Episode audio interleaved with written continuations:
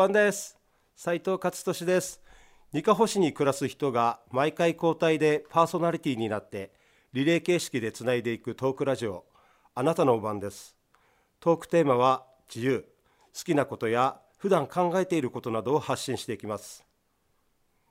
今日は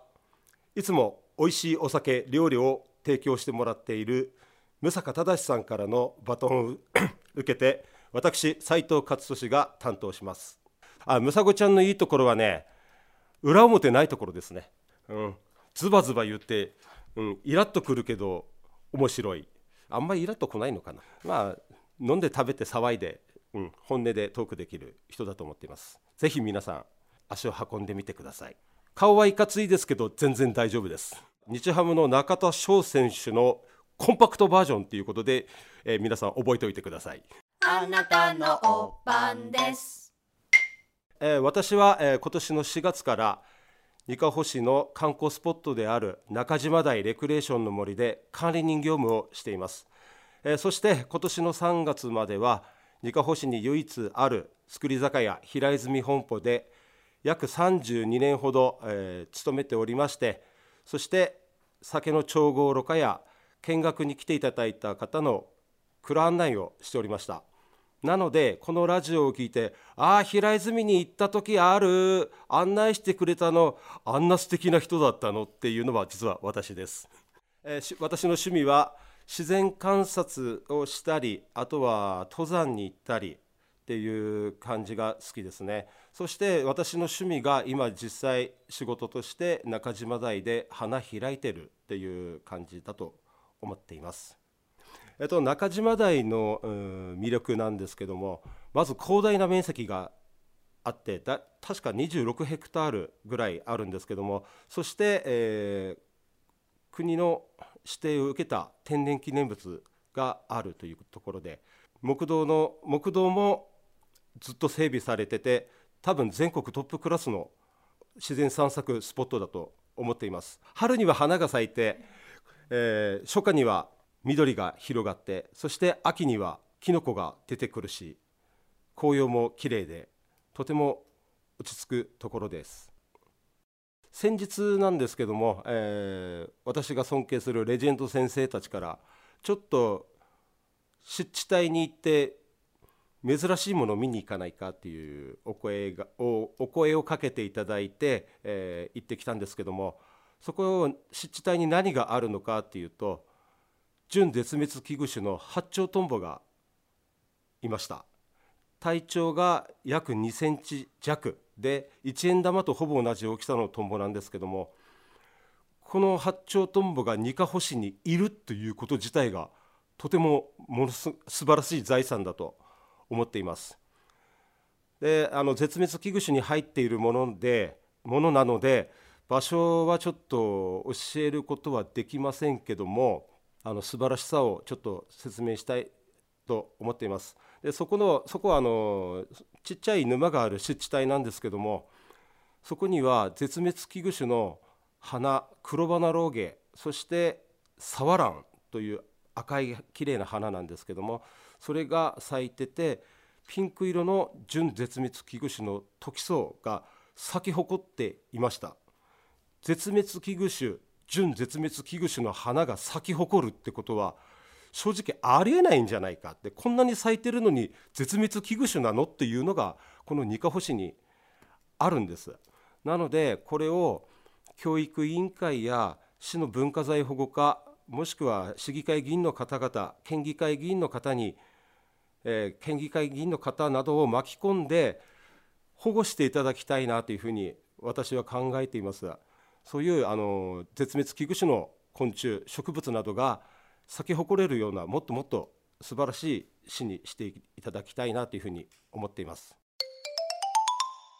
えそして、えー、なんで30年以上いた酒蔵を辞めて中島台に行ったのかうん答えは来週 っていうのは言ったらねまた、うん、面白いんだろうけど、えー、と実はですね、うん私が30年勤めていたんですけども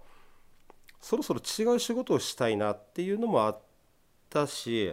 あと自分なりに結構限界が来てたのかなっていうところもありました。で何やりたいかなって思った時にああ俺自然が好きだし昆虫好きだし鳥も好きだし花も好きだしそういうところで働きたいなと思ってて山も好きだなって。でちっちゃい頃からうちの近くに白雪川っていう川があって物心ついた時からずっとそこの川で泳いで遊んでで今この年になっても毎年のように川に遊びに行って泳いで潜ってっていうことをやってたので自然に関する仕事をしたいなと思うようになってきました。で鳥海山の函館山荘の管理人もいいなと思ってたんですけどもあそこは誰か辞めないと入れないそういうまあシステムにもなってたのでどっかあとないかななんて探してた時にあ中島台あるなって俺中島台好きだなって。あそこは本当に昆虫いっぱいいるし鳥もいるし木もあるし花も咲くし川もあるしあ俺こういうところで働きてえなっていう気持ちがどんどんどんどん強くなっていったっていうのがありました。そして、えー、まあ実は私あの難病してもらってましてあの数年前から香りが徐々に徐々に分からなくなってきたんです。で仕事で酒の調合をやってたもんですから香りが分からないっていうのはもう生命線に触るものなんですよ。味は分かるんです。いまだにまだ味は健在なんですけども香りが分かりづらくなってきているっていうところでこれはもうダメだなって自分で思ってたし前々から酒に対する味香り勘が働く働かなくなった時は自分は素直に身を引くべきだって思ってずっと仕事してて気づいた時にあれ？香り分かんなくなってきたぞと思ったんです。でなんでそこで気づいたかっていうと一緒に仕事してた人たちが「あれ？これいい香りする」って言われた時に「えいい香りする？え俺香り分かんねえぞ」ってなっていやちょっとこれまずいなっていうところからこれはもう俺働くべき場所じゃないんじゃないかと。俺がやる作業じゃないんじゃないかなっていうのを自問自答ずっとしてました。でそこで結構悩んで嫁さんにも相談したんだけどせめて下のやつが高校卒業するまでまず頑張れって。いてくれてあとその後はいいっていうことも言葉ももらってたのでまずできる限り自分の五感を使って酒の調合はやってきたつもりだし遜色なく仕上げてきたつもりです。ただやっぱり香りがわからないっていうのはとても自分なりにショックでで何が一番ショックだったかっていうと家に帰った時に「ただいま」って帰っていって普通にしてる時にその後に家の人が、まあ、子供とか嫁さんが入ってきて「あ今日カレーだ!」ってなった時「えカレーの匂いする?」そういえばカレーの匂いってずっと嗅いだ時ないかもしれないしコーヒーの香りってどんなんだっけって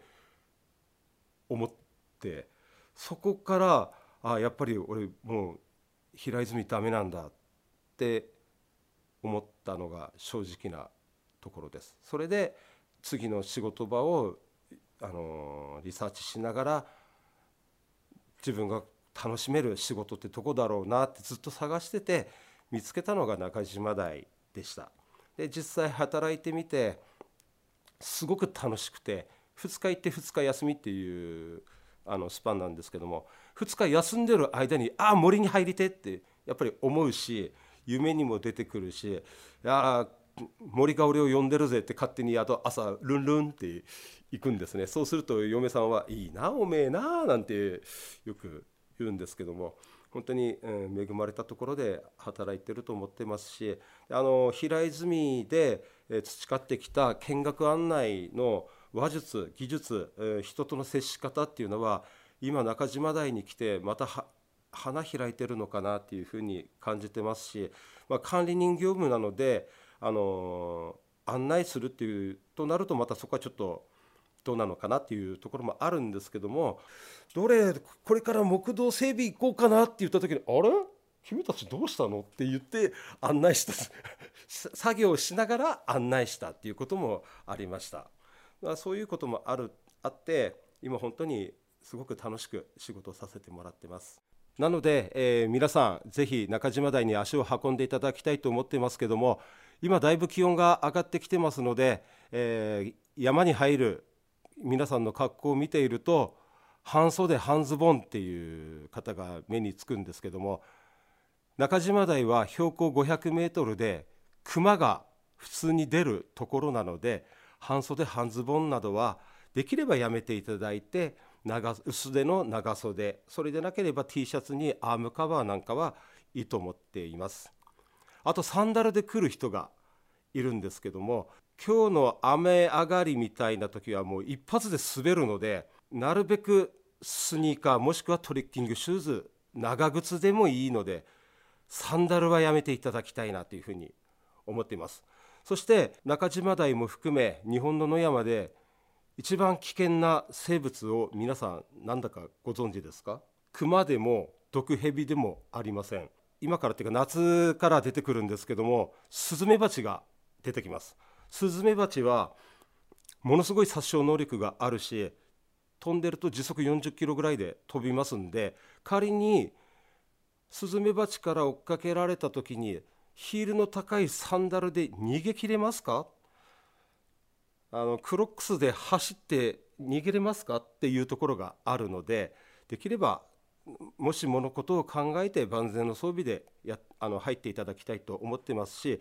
気温が高いので水分は必ず持参してきてほしいと思ってますこの間、えー、管理人室に自動販売機ありますかっていう方いましたけどそんなの一切ありませんので皆さんちゃんと飲み物持ってきてください。ということで、えー、皆さんもどんどん自然を楽しんで中島台に遊びに来てください。あなたのおばんです、えー、さて次にバトンを渡しするのは久方の道の駅国道7号線の近くに船が止まってるのを皆さん見た時ないですか？道路沿いに船があって漁師飯鳥見っていう美味しい食べ物屋さんがあるんですけどもそこの斉藤博秀さん、えーと、俺はいつもひろちゃんひろちゃんってひろひろって言ってるんですけども実はヒロは私と同じ年で本家絡みの親戚ということで不思議な縁があってまああんまり喋るような人でもないとは思うんですけど次回楽しみしてますね正直。どんな感じで喋るのかななんて思ってて、えー、いました。ですごく料理が上手だしあの魚のことも詳しいしあとたまにさ店で、えー、仲間呼んで酒の会とかもやってますんで皆さんもぜひ足を運んでみてください。ということでひろちゃん次よろしく。ということで、えー、今日のお晩は斉藤勝利でした。次回は来週金曜日18時の放送です。お楽しみに。じゃあね。